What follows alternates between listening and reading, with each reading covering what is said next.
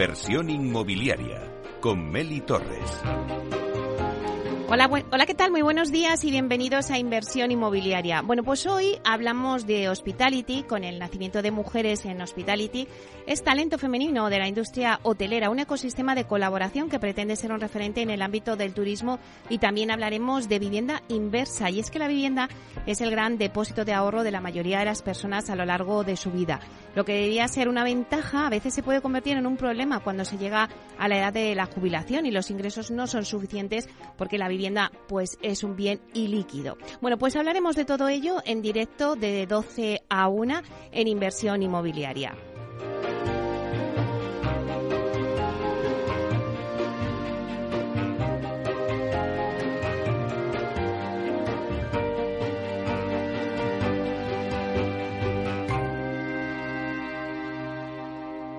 Inversión inmobiliaria con Meli Torres.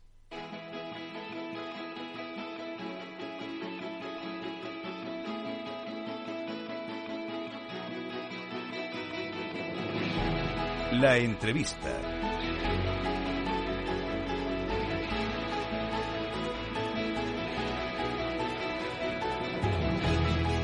Bueno, pues como os decía al inicio, eh, la entrevista hoy va sobre hospitality, es lo que vamos a hablar. Y es que el talento femenino de la industria hotelera pues ha decidido unir fuerzas para potenciar y ayudar a que cada vez más mujeres puedan seguir sus pasos.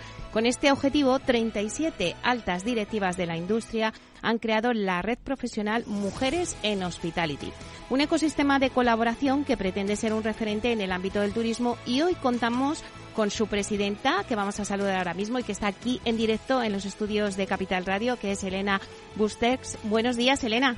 Hola, buenos días. Y también tenemos a la vicepresidenta de, la, de Mujeres en Hospitality, Gema Alfaro Manrique. Buenos días, Gema. Hola Meli, buenos días. Bueno, la verdad es que es un placer teneros aquí. Acabáis eh, justo eh, esta semana de lanzar esta asociación y bueno, nosotros siempre plegados con la actualidad en inversión inmobiliaria, enseguida me puse en contacto con vosotras y os dije, tenéis que venir a la radio a contarlo a todos los oyentes. Así que lo primero de todo, felicidades porque habéis tenido eh, una idea fantástica en hacer esta, esta asociación y creo que habéis tenido una acogida excelente, ¿no? Sí, pues muchas gracias. Y la verdad es que estamos muy ilusionadas con la recogida que hemos tenido eh, esta semana. Ha sido fantástico. Sí, ha sido realmente espectacular. Luego os comentaremos en detalle, pero estamos súper felices. Bueno, pues si queréis empezamos por el principio, ¿no? Seguro que todos nuestros oyentes quieren saber, bueno, pues cómo surge Mujeres Hospitality, Elena. Sí, a ver, es un poco curioso. Eh, era durante el confinamiento de COVID eh, que estábamos todos encerrados en nuestras casas. Em, y con mucha necesidad y ganas de conectar.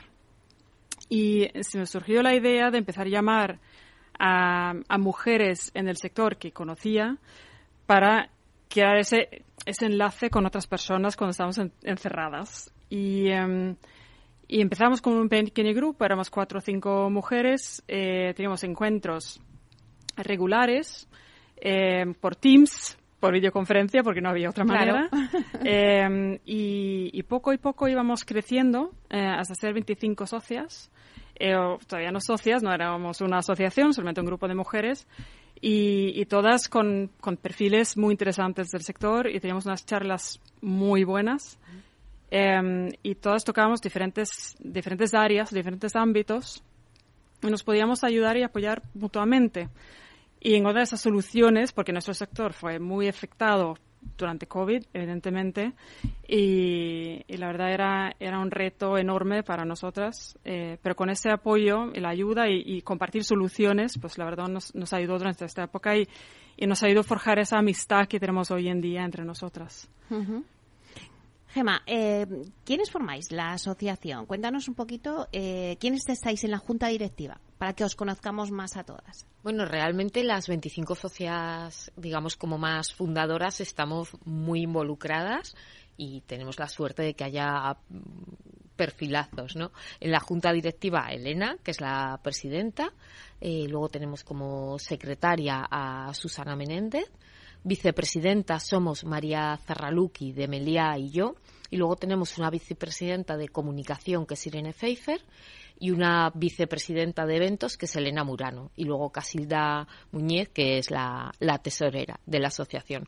Y bueno, yo creo que la, suerte y yo por lo menos lo, lo viví como una oportunidad increíble cuando Elena me llamó, oye, ¿te quieres incorporar a, acompañarnos en Mujeres en Hospitality? Que es, bueno, unas poquitas socias, bueno, amigas del sector, casi más bien, ¿no? que estamos haciendo estas reuniones, para que yo aportara esa parte de, del conocimiento de las tendencias, del diseño, de la arquitectura, del interiorismo, y me pareció brutal porque era un momento complejísimo para todos, para nuestro sector especialmente era duro y no sabíamos qué iba a ocurrir. Y de repente te veías con esa mm, disparidad de perfiles, que era lo, lo interesante. Tocamos tecnología, legal, banca comercial, asesoramiento financiero, banca de inversión, services, property, headhunter, eh, corporate, mm, flexible living, co-living, hay operadoras, hay hoteleras puras y duras, gente que está en inversión, de consultoría, OTAS, o sea, realmente todo el espectro del turismo de repente eh, estaba en esos teams que hacíamos los martes, ¿no? Y era brutal porque tenías ese overview de, de lo que estaba ocurriendo en un momento complejo que luego se ha transformado en un income de, de conocimiento eh, alucinante. Y por supuesto, aparte de la junta directiva, perfilazos como África Palau, Cristina García Peri, Monserrius, Ana Blasco, María Muro, Covadonga Sanz, eh, Irene Trujillo. No sé, es que todas, mm, bueno, es fantástico realmente. Claro, y un poco seguro que, nos estamos ya todos los oyentes preguntando, bueno, pero ¿cuál, eh, ¿cuáles son los objetivos y por qué nace esta asociación, Elena? Sí, pues entonces con ese grupo ya forjado y consolidado, nos dimos cuenta justamente, o sea, lo que dice Gemma, que aquí teníamos perfiles muy altos, muy diversos, y podríamos llegar a hacer algo más, no solo ese networking que hacíamos inicialmente entre nosotras, pero aportar algo al sector y salir fuera de nosotras mismas. Y, de allí vimos, em, por un lado, em, en nuestro sector vemos que hay poca representatividad de mujeres en altas direcciones. Em, y teniendo en cuenta las grandes carreras que muchas de nosotras hemos hecho y, de muchas de las socias que, admiro profundamente, que podemos aportar y ayudar a mujeres, primero, inspirarlas a hacer carrera en el sector y primero, apoyarlas, ayudarlas en conseguirlo. ¿Vale?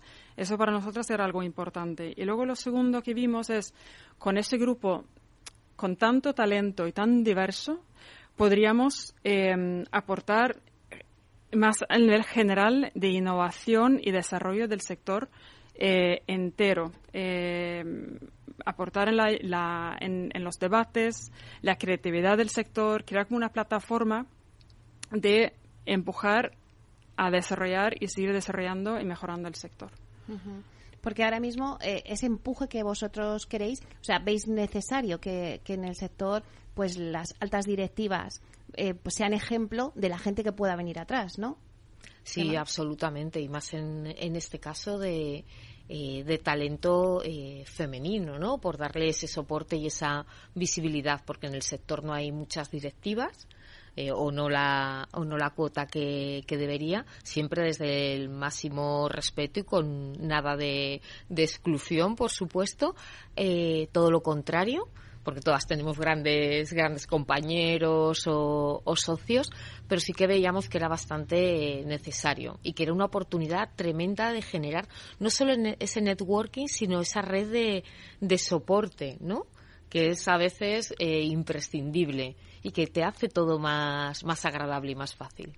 Claro, ¿y qué acciones queréis llevar a cabo o que ya estáis haciendo? Contarnos un poquito.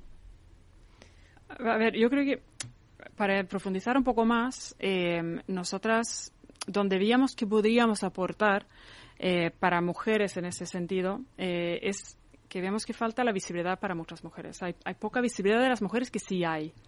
Y allí fomentar que participen más en eventos, en los medios, los medios de comunicación, em, que, también se atreven las mujeres mismas de apuntarse y, querer ser visibles, eh, no solamente fuera de sus organizaciones, pero también dentro de sus organizaciones, porque las mujeres, me atrevo a decir que tenemos una tendencia de enfocarnos en la tarea del momento y no tanto en el tan importante networking eh, y en la visibilidad tanto fuera como dentro de nuestras organizaciones.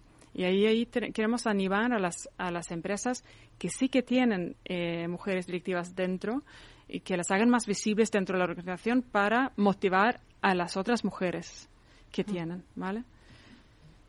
Claro, esos son los objetivos y las acciones que queréis llevar a cabo, ¿no? Pero ahora mismo, eh, ¿habéis empezado alguna acción que nos podéis comentar, Gema? Sí, esta semana estamos especialmente emocionadas y contentas porque salimos a, público, por decirlo de alguna manera. Hicimos la, nuestro primer evento que el principal objetivo que tenía era presentar la asociación una vez ya constituida, todo formalizado, ¿no? Y, y empezar a, rodar de una manera más, más oficial. Y fue este martes, contamos con el soporte y el patrocinio de dos empresas, de Deloitte y de Costudio, y la Caixa que nos cedió eh, su espacio en, en Colón y ha sido realmente abrumador la acogida que hemos tenido desde instituciones que vinieron sin tener que participar simplemente por darnos soporte y estar ahí con nosotras, organismos todos los perfiles interesantes del sector de alguna manera u otra representados. Entonces, eso ha sido ya y ha tenido un altísimo impacto. Y por otro lado, continuamos avanzando. El día 3 de octubre tenemos ya organizado nuestro próximo evento. Eh, en este caso lo haremos con Deloitte en su, en su sede y independientemente estamos recibiendo numerosos contactos para ir de jurados de premios, para intervenir en eh, entregas de diplomas de fin de curso, en distintas eh, representaciones, acciones o celebraciones del sector. O sea, el impacto ha sido directísimo y, muy alto. porque quizás eh, tan buena acogida es porque también el sector necesitaba de una asociación que no había para dar visibilidad a las mujeres, que es lo que decía Elena. Y además es que vosotros también venís las dos del campo de la docencia y también uno de los objetivos que tiene vuestra asociación es de, hacer de mentor y para, eh, pues bueno, acompañar ¿no? a, nuevas eh, chicas que a lo mejor están metidas en, bueno pues en esta carrera y que puedan llegar a ser altas directivas no de este sector no esa es una labor muy bonita no sé si comentármela un poquito. Sí, pero primero la docencia en sí es muy bonito, la es muy bonita. Em, y, estoy muy contenta por, por poder impartir cursos y, conocer em, a esas nuevas generaciones que están, que están viniendo. Y, de hecho, bueno, en un programa que, que, doy en el, en, el IE, em, ahí de, hecho que nos conocimos yo, yo y Gema, que hacía, hacía muchos años, Em, y allí vemos también la necesidad eh, de darles visibilidad, de darle confianza a las mujeres, especialmente a las más jóvenes que, que, pueden tener muchísimo talento, pero esa, a lo le falta ese punto de confianza. Y poder aportar a través de programas de mentoring, simplemente estar allí por ellas, darles, darles consejos eh, puntuales, em, eso evidentemente sin ser exclusivas, porque como dice Gemma, hay, hay chicos que, que, tienen esos mismos impedimentos, a lo mejor, que son muy buenos, pero les, les falta este punto. Y como, como, como profesor adjunto en estos programas, tienes esa oportunidad de, de ayudar y aportar. Y, y eso es, es, muy inspirador. Gemma. Bueno, yo, como Elena ha comentado, yo tuve la gran suerte de ser su alumna en un programa inmobiliario en el IE. Yo ya estaba en el sector hospitality y me pareció realmente alucinante, porque esto hablamos ya de hace 10 años o 11, eh, que yo en ese momento con todas las personas con las que trataba del sector de una cierta relevancia eran todos hombres, siempre, y me encuentro una profesora que sabía de hoteles increíble y con lo que disfruté muchísimo, ¿no? Actualmente tengo la suerte eh, de ser profesora en un programa también, máster del Instituto de Empresa de Real Estate and Hospitality, eh, y ves que los perfiles van siendo cada vez más, más híbridos y que es una oportunidad bueno, súper enriquecedora para ti, pero de poder aportar. Y esta experiencia que de una u otra manera yo creo que muchas estamos haciendo o hemos hecho de, mentoring, Este año he tenido una mentí increíble con una historia fascinante detrás que para ella habrá sido enriquecedor, espero y creo, pero para mí ha sido mm, un impacto absoluto en los mensajes que me ha transmitido. Eh, esto llevarlo al sector hospitality, donde creemos que es, es muy necesario y puede hacer mucho, mucho soporte. ¿no?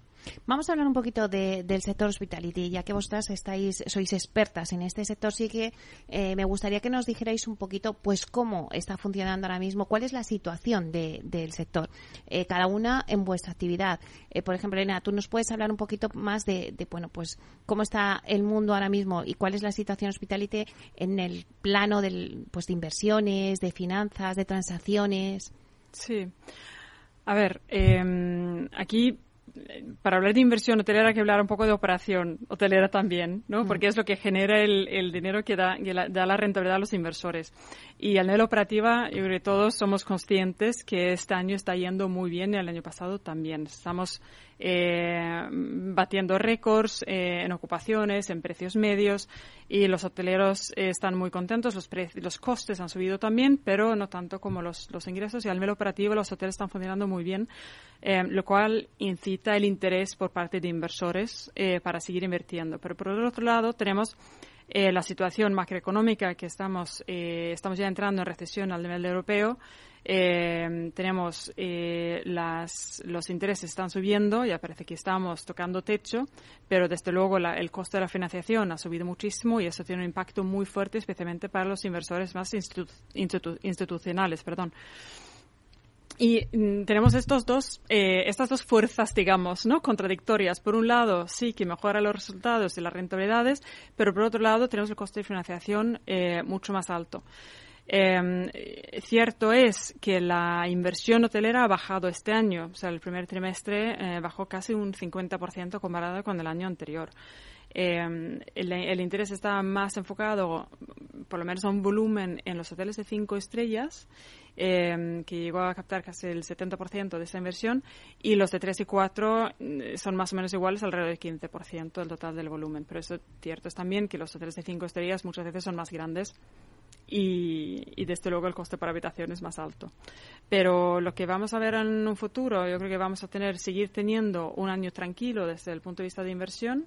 El interés, especialmente de los eh, family offices y los inversores que no requieren tanto apalancamiento, sigue siendo muy fuerte porque al final tú comparas con otros, eh, otros usos dentro del inmobiliario y el hotelero sigue siendo el más interesante, el que crece más y que parece tener más futuro, especialmente aquí en España, donde se está haciendo las cosas muy bien.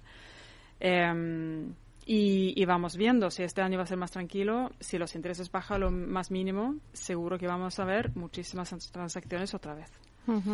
Y Gemma, un poquito, ¿cuál es la pincelada que nos puedes dar del sector hospitality en cuanto a tendencias, nuevos modelos? Bueno, una de las principales tendencias, porque lo requiere la propia operativa del negocio, porque yo creo que lo que hace tan, tan seductor y tan atractivo al hospitality es que eh, no hay el proyecto no hay operación inmobiliaria sin esa operativa de negocio totalmente volcada.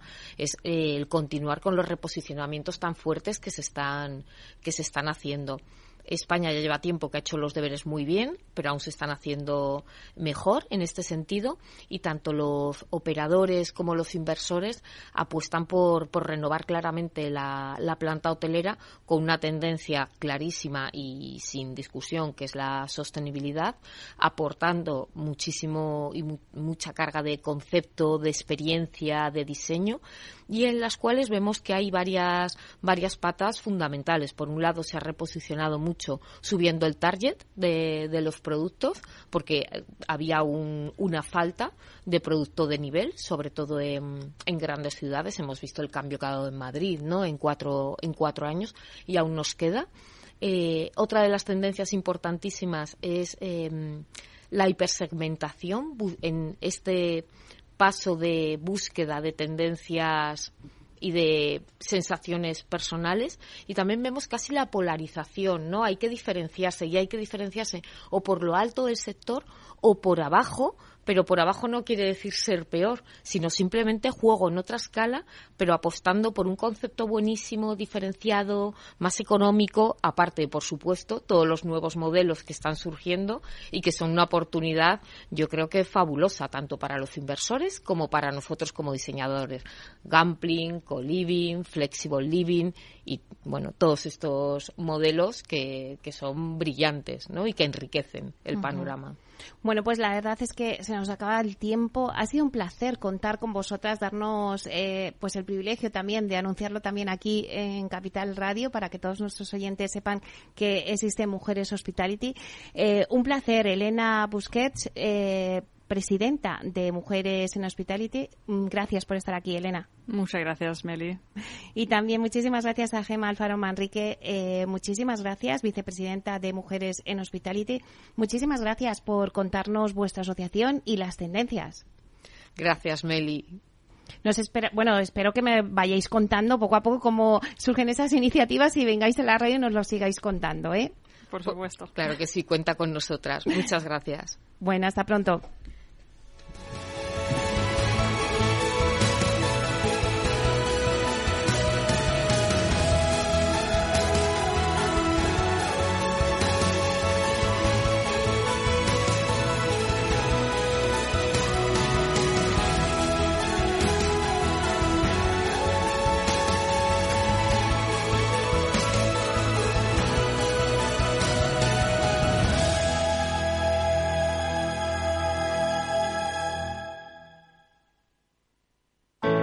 Artesanía, tecnología y lujo de la mano de Grato, una marca española líder en fabricación de pavimentos de parqué de ingeniería y carpintería para interiorismo de madera de roble europeo, procedente exclusivamente de bosques gestionados de forma sostenible. Grato te ofrece las mejores calidades para tus proyectos residenciales y hoteleros, fabricando tanto parqué de ingeniería como cocinas, puertas, armarios y muebles de baño con exclusivos diseños, siempre con trato directo de fábrica. Grato da vida a espacios en todos los rincones del mundo con productos sostenibles, duraderos, de alta calidad y personalizables. Nos gusta que las personas tengan opinión propia. Quienes aquí hablan también expresan su propia opinión. No representan la opinión de Capital Radio.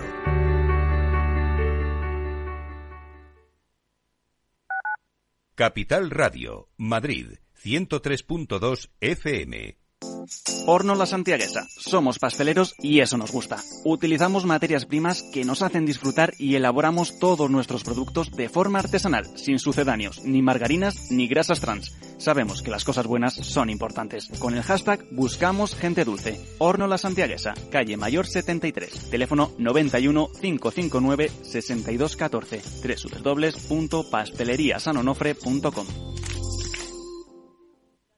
Disfruta de la mejor cocina gallega en Montes de Galicia. Todo un clásico moderno en el barrio de Salamanca. Disfruta de la variada dieta atlántica, de las mejores carnes y pescados tratados con respeto y transparencia y regados con una de las mejores bodegas de la zona. En grupo, en familia o en pareja, Montes de Galicia te ofrece el espacio perfecto en cada ocasión. Todos los lunes de 11 a 12 de la mañana en Capital Radio tienes una cita con Rock and Talent. Un programa diferente que combina el talento con las canciones de rock más inspiradoras. De la mano de Paloma Orozco conocerás gente emprendedora, las startups más novedosas y las ideas más originales del mundo de la gestión. Rock and Talent. Los lunes nunca fueron tan sorprendentes.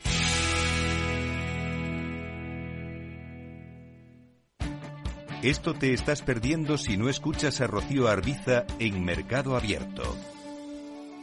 Eduardo Martínez, cofundador de la FinTech Tokio.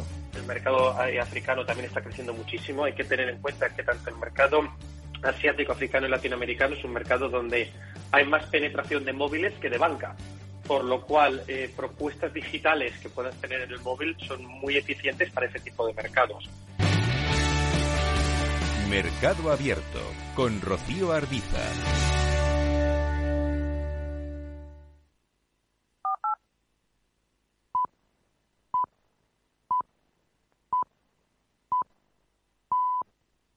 Veo, veo una cosita. ¿Qué cosita es? Empieza por la letrita L. Ya lo sé. Letras del Tesoro.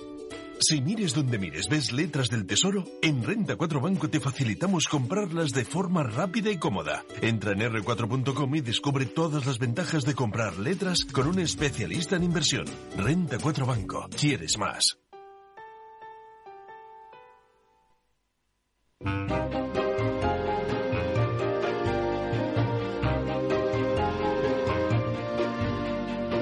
Inversión inmobiliaria con Meli Torres.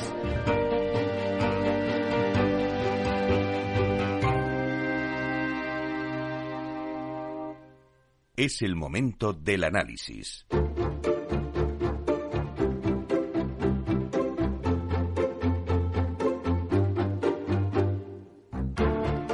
Bueno, pues ahora vamos con nuestro análisis de mercado, que lo vamos a centrar en la vivienda inversa. Y es que la vivienda es el gran depósito de ahorro de la mayoría de las personas a lo largo de nuestra vida. Lo que debería ser una ventaja se puede convertir en un problema cuando se llega a la edad de la jubilación y es que los ingresos no son suficientes porque la vivienda pues al final es un bien ilíquido. Inversa Prime es la única compañía cotizada en España que ofrece el modelo de vivienda inversa nos preguntamos, ¿pero qué es vivienda inversa? Bueno, pues se trata de una forma de monetizar esos ahorros sin necesidad de que las personas mayores abandonen su casa, ya que la venden, pero se quedan como inquilinos vitalicios. Esta fórmula, que está muy extendida en otros países de Europa, empieza a despegar en España. Y bueno, para hablar de todo ello, tenemos hoy con nosotros en directo en el estudio a Enrique Isidro, que es vicepresidente ejecutivo de Inversa Prime Socimi y que vamos a saludarle. Buenos días, Enrique. Buenos días, mm, muchísimas gracias por invitarme a tu programa y encantado mm, de, de hablar de la vivienda inversa y de Inversa Prime, que creo que es el gran desconocido del mercado inmobiliario español. Claro, pues para nosotros es un placer, Enrique, porque yo creo que todos nuestros oyentes eh, quieren ver a ver las alternativas ¿no? que ofrece siempre la vivienda. Y en un programa como Inversión Inmobiliaria tenemos que dar estas alternativas, ¿no? Y vosotros eh, nos vais a contar una de ellas. Si te parece, vamos a, a poner un poquito en situación al oyente, en situación de macroeconomía y en situación económica, ¿no? Danos algunos datos de contexto de ahora mismo por qué hay esa necesidad de esa alternativa que ofrecéis vosotros. Mm, en primer lugar, mm, tenemos que hablar de la pirámide poblacional de España para poder poner en contexto el resto de la situación. Actualmente, en España hay más de 9 millones de personas que tienen más de 65 años. Primer dato. El segundo dato es que el 90%, dada nuestra cultura, el 90% de esta población tiene su vivienda en propiedad. Un dato más es que el 70% de este colectivo tan solo tiene ingresos del Sistema Nacional de Pensiones y el 65% de todos ellos están ingresando menos de 1.300 euros mensuales. Para cerrar el círculo de los datos, te diré que el 85% de los ahorros generados por estos 9 millones de personas está invertido en la vivienda. De esa manera mm, nos encontramos, como bien dices, que cuando termina tu vida laboral, tus ingresos se, se reducen y no siempre se reducen tus necesidades. Es más, en la mayoría de los casos lo que sucede es que tu nivel de vida mm, se ve reducido. Y te encuentras por contra con que tienes un gran patrimonio del que no puedes disponer. Esa es la situación general. Frente a esa, frente a esa situación, pues bueno, eh, al mercado han salido soluciones para intentar obtener liquidez de la vivienda. Yo creo que es imprescindible, y ahora ya no hablo en términos sociales, hablando de datos, sino más en macroeconomía nacional. España no se puede permitir que nueve millones de personas reduzcan su capacidad de consumo. Y sobre todo Mm, cuando no es necesario. Todo esto eh, monta un ecosistema en el que es necesario darle solución a un problema que además es un problema que se va a acelerar en los próximos años. pronto, si no ya, se está empezando a jubilar la generación del baby boom, entre los cuales me encuentro. Eh, esto va a invertir la pirámide, va a hacer que estos 9 millones de personas de hoy en el 2040 sean 14 millones de personas, que es un porcentaje de la población enorme. Este es el contexto bajo el que nace Inversa Prime. Claro, en este contexto nace Inversa Prime y quiero que nos cuentes un poco eh, qué ofrece Inversa Prime. Pues lo primero que ofrece conceptualmente hablando, es que ese 85% de la riqueza generada, del ahorro generado a lo largo de los 40 años de actividad laboral, más o menos, eh, de todas estas personas que están jubiladas, el 85% está invertido en la vivienda. No disponen de la, eh, ya no porque sea un, un activo ilíquido, porque un activo ilíquido te costará más deshacerte de él. Pero, pero es que además es un activo necesario, es que necesitan la vivienda. En, ese sentido, eh, Inversa Prime mm, a lo que se dedica es a la licuación de la vivienda eh, en las personas mayores, permitiéndolas permanecer dentro, eh, dentro de la vivienda, tener el uso de la vivienda de forma vitalicia. Y para eso, mm, pues hay diferentes soluciones.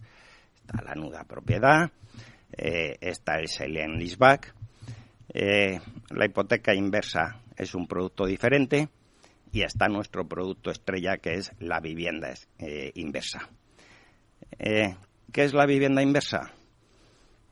Pues la vivienda inversa consiste en la adquisición de la casa con un contrato de alquiler vitalicio que tan solo durante la esperanza de vida de la persona genera una renta que con posterioridad, en caso de longevidad, se ve superbonificada y ya no tiene que pagar más rentas.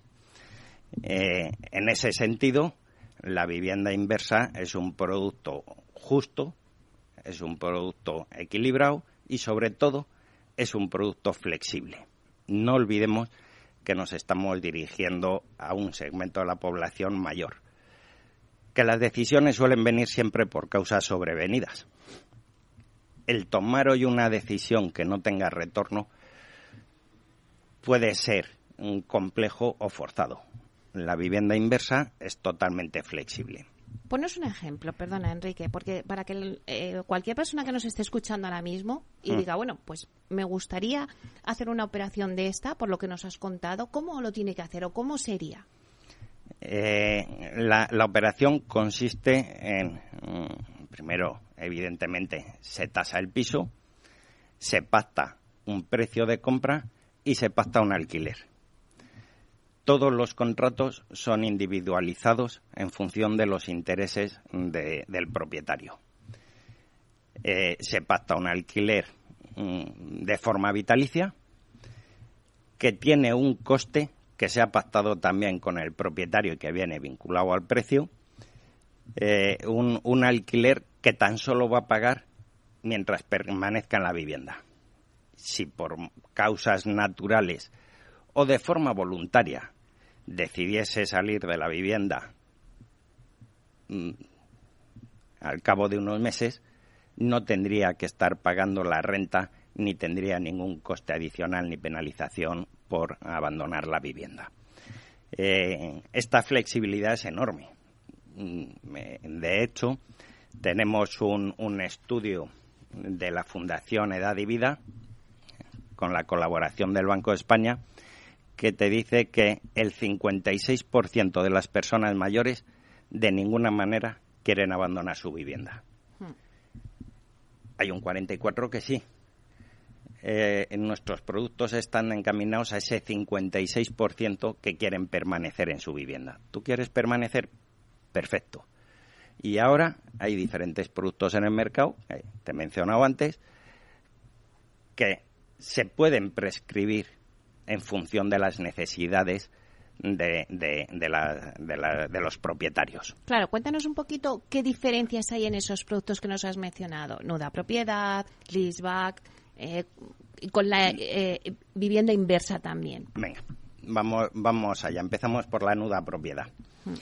Cuando, cuando se hace una operación de nuda propiedad, se está calculando, al igual que nosotros, una esperanza de vida. Eh, se calculan las rentas que debería de tener ese inmueble, se trae todo a valor presente y se hace un descuento al precio. Estés o no estés en la casa, quieras salir antes o quieras permanecer en ella, seas longevo o seas prematuro, no importa. Tú ya has vendido la casa, tienes la nuda propiedad de forma vitalicia. La principal diferencia con respecto a la vivienda inversa es que en la vivienda inversa, en un momento dado, puedes decidir salir de la casa y dejar de pagar el alquiler. Hmm. es la principal diferencia. Esa es la principal. Hmm. O, tienes un fallecimiento prematuro. Eh, eh, no, no, no, has tenido un descuento exagerado o, mayor a la hora de adquirir el, inmueble. Esa es la flexibilidad que hmm. ofrece eh, la vivienda inversa. Sin embargo, me puedes cuestionar qué sucede cuando es más longevo. Porque si es más longevo tendrá que pagar más alquileres. Claro. No, el alquiler a partir del cumplimiento de la esperanza de vida pactada, a partir de ese momento se bonifica, ya no pagará más renta. Queda fijo. Queda fijo. No, no, he dicho que se bonifica, que no paga. Ah. No es que quede fijo, es que no queda. Se ha bonificado, ya no tiene que pagar renta. Si permanece de forma vitalicia en la vivienda. Es decir, teniendo todas las ventajas que ofrece la nuda propiedad, que es permanencia vitalicia en el inmueble, viene acompañado de una flexibilidad que es me quiero ir. Me quiero ir y no quiero verme penalizado en la operación de venta del, del, inmueble, del piso. Esa es la gran diferencia. Perdón si vamos a hablar del sale and leaseback, consiste en la adquisición de la casa, permanecen a un alquiler pactado en la casa y una fecha determinada tienen que entregar las, llaves. Has marcado de forma rígida la fecha en que tienen que entregarte la vivienda. Vuelvo a lo mismo. Mm, mm, imagínate un contrato con una persona de 80 años con 7 años de contrato de alquiler. A los 87 años te tiene que entregar la casa. No sabes en absoluto si está en condiciones, ella, la propietaria, no sabe si va a estar en condiciones de entregarla, bajo qué condiciones va a estar en ese momento o cuál va a ser su futuro.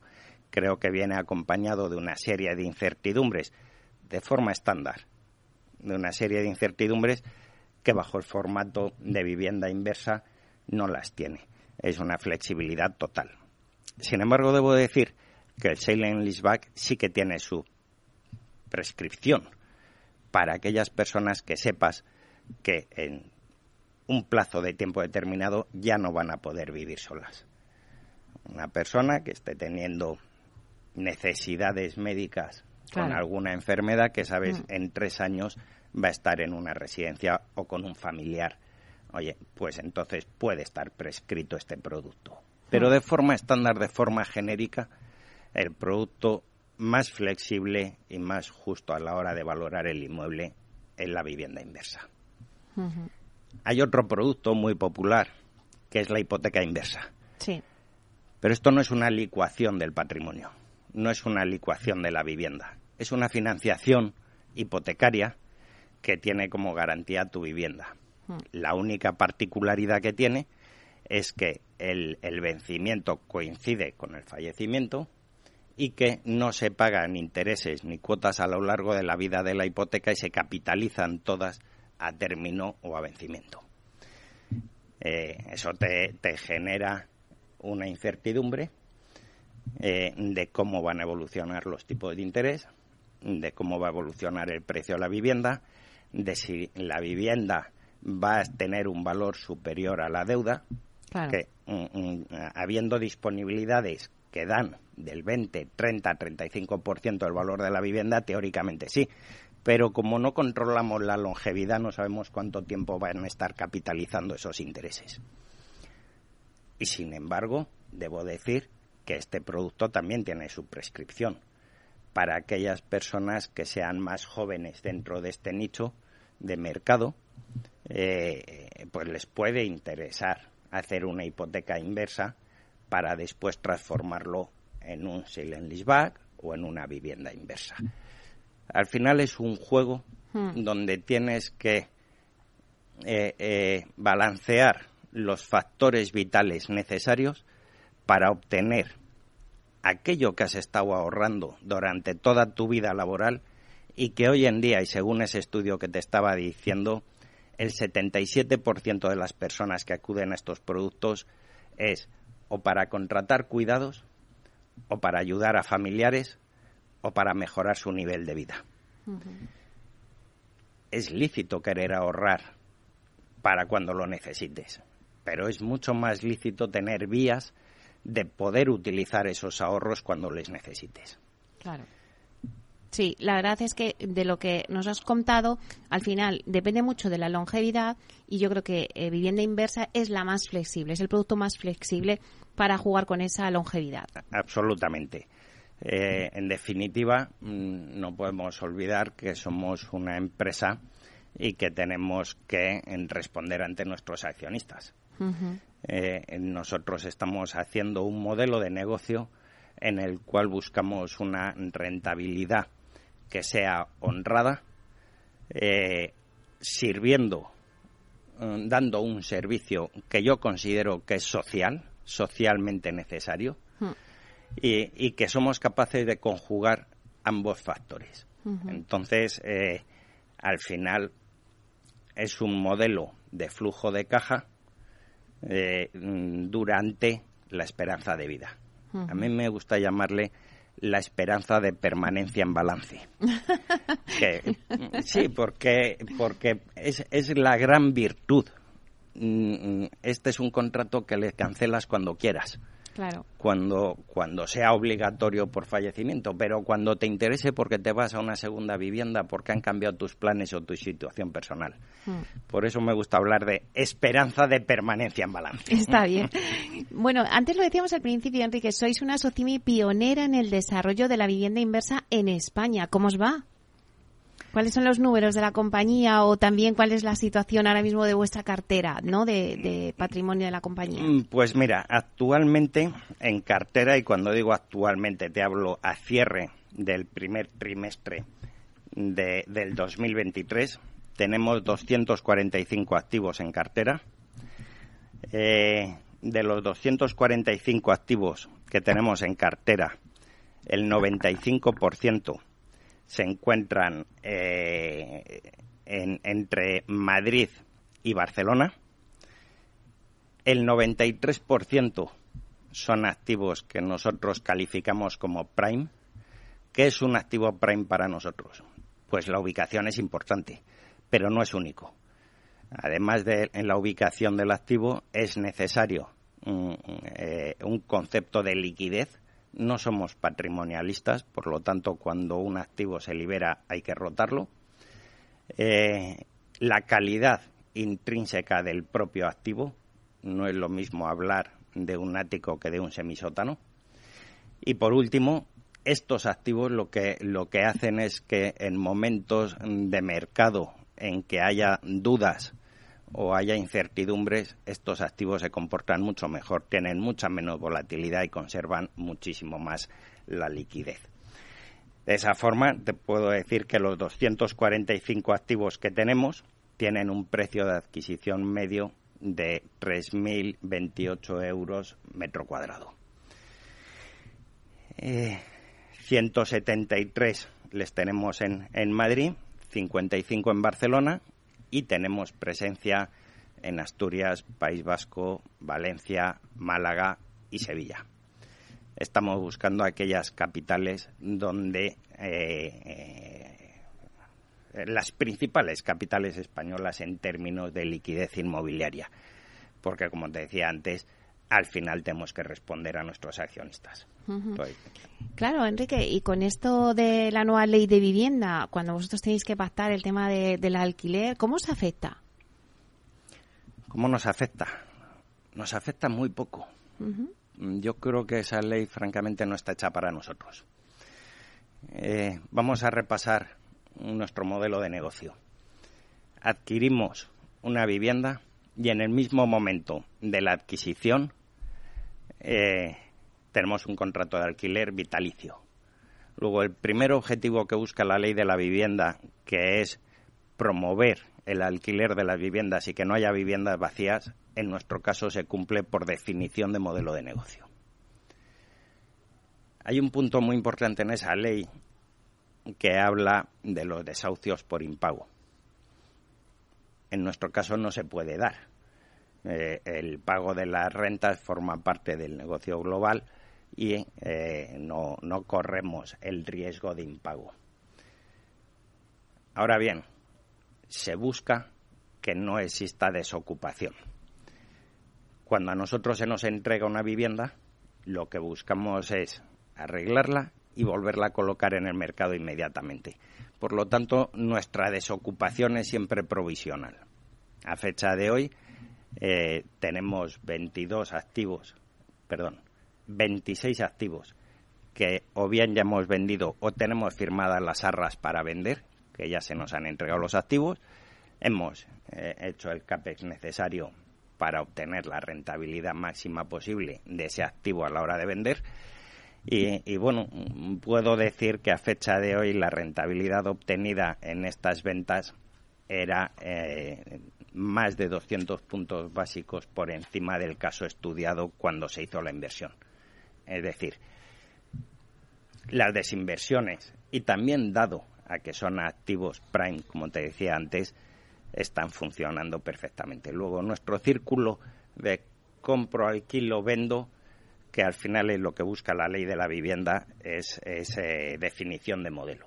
Y si nos vamos a los límites de los alquileres, tienes que saber que nosotros marcamos el alquiler el primer día y permanece invariable hasta la esperanza de vida. A partir de ahí se bonifica. Pero lo que no tengo es ninguna limitación para actualizar alquileres porque no les actualizo. Luego también ese problema no, no, no nos afecta. En definitiva, tan solo en aquellos pisos liberados antes de los tres años que no podemos vender por ser socimi hasta que hayan permanecido tres años alquilados, esos pisos les volvemos a alquilar eh, en, en, condiciones de mercado y de forma provisional para después rotarles una vez cumplidos los plazos normativos. ¿Y la subida de los tipos de interés afecta?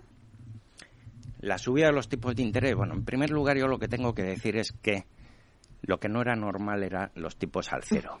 Entonces ahora podemos decir que los tipos están altos porque no deberían estar al 4, deberían estar al 3. O, están bajos porque deberían estar al cuatro y medio, no al 4. Bueno, estamos entrando en unos entornos de tipo de interés que, podemos llamar más o menos mm, mm, normales. Lo que no puede ser es una materia prima como el dinero gratis. No tiene sentido. A partir de ahí, lo que es fácil es acostumbrarse rápido a lo bueno. Nos habíamos acostumbrado a que el dinero no costase dinero. Y tenemos que recuperar la mentalidad. La mentalidad es que, en efecto, el tipo de interés es necesario. Y como tal, hay que tenerlo en cuenta. Cuando vas a hacer el negocio, y esto es un, gran punto fuerte de Inversa Prime, en el primer momento, cuando tú estás adquiriendo el piso de forma estadística, ya tienes el flujo de caja diseñado con todos los costes y todos los ingresos previstos hasta la fecha de la venta. Un coste más es el tipo de interés. Lo metemos dentro del flujo y cuando antes el apalancamiento nos daba mucha más rentabilidad, pues ahora el apalancamiento nos da un poco menos de rentabilidad pero en definitiva, a mí mi flujo de caja me tiene que salir y meto todos los factores en, ese, en ese periodo temporal. Los tipos de interés nos van a afectar lo que afecten al mercado en general, sabiendo que a nuestro modelo de negocio le afecta poco y que además estamos muy focalizados en viviendas prime. Bueno, pues ha quedado dicho. La verdad es que el tiempo ya nos come. Eh, bueno, Enrique, ha sido un placer. Yo creo que ha quedado claro para todos nuestros oyentes, eh, pues lo que es la vivienda inversa, que se trata de monetizar esos ahorros sin necesidad de que las personas mayores abandonen su casa, ¿no? Eh, mm, ha sido un placer. espero que vengas más veces a seguirnos contando cómo evoluciona Inversa Prime. Y, y bueno, pues os deseo mucha suerte. Muchísimas gracias y aquí me tienes siempre que me invites porque como ves soy un creyente y un apasionado de este, de este modelo de vivienda inversa. Muchísimas gracias. Enrique Isidro, vicepresidente ejecutivo de Inversa Prime Socimi. Un placer. Muchas gracias. Hasta pronto. Bueno, pues hasta aquí nuestro programa de hoy de inversión inmobiliaria. Muchas gracias a todos los que nos escuchan a través de Capital Radio. Gracias por estar al otro lado de las ondas. Gracias también de parte del equipo que hace posible este espacio de Félix Franco en la realización técnica y de quien les habla, Meli Torres. Y como siempre os digo, que la alegría sea siempre vuestra fortaleza. Buen fin de semana y a ser felices.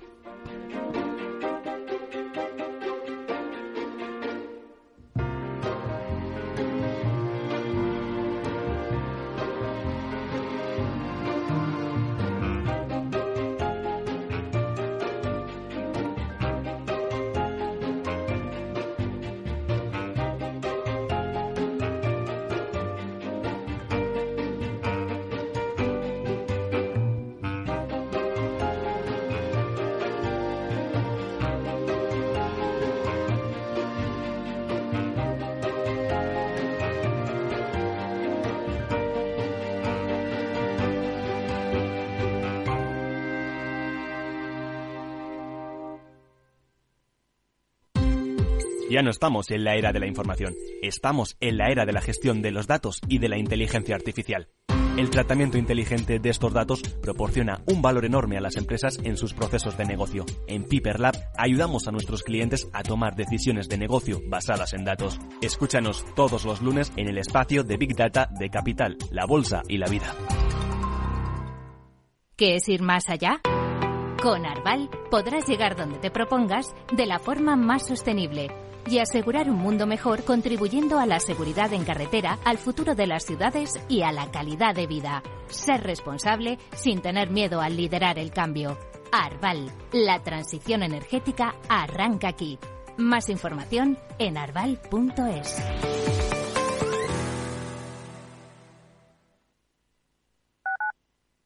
Capital Radio, Madrid, 103.2 FM. Gráficas Naciones. Más de 50 años de experiencia en el sector de las artes gráficas. Apostamos por la última tecnología tanto en impresión offset como en digital y gran formato. Realizamos todo tipo de impresión. Tarjetas de visita, folletos, libros, vinilos, decoración y montaje de stands. Más información en el 91 629 2145 o en gráficasnaciones.es.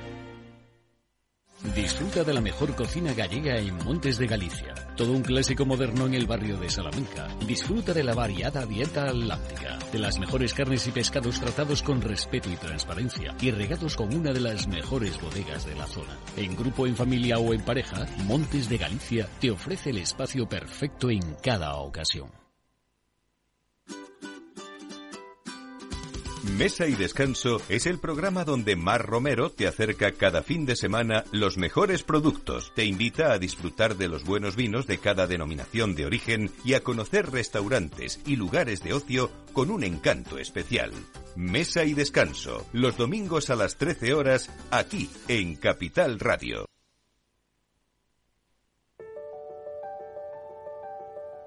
Capital Radio lanza el nuevo formato de Cripto Capital, todos los lunes a las 3 de la tarde con el maestro de trading algorítmico Carlos Puch Sajibela. Lo que nadie te cuenta, escúchalo en Cripto Capital.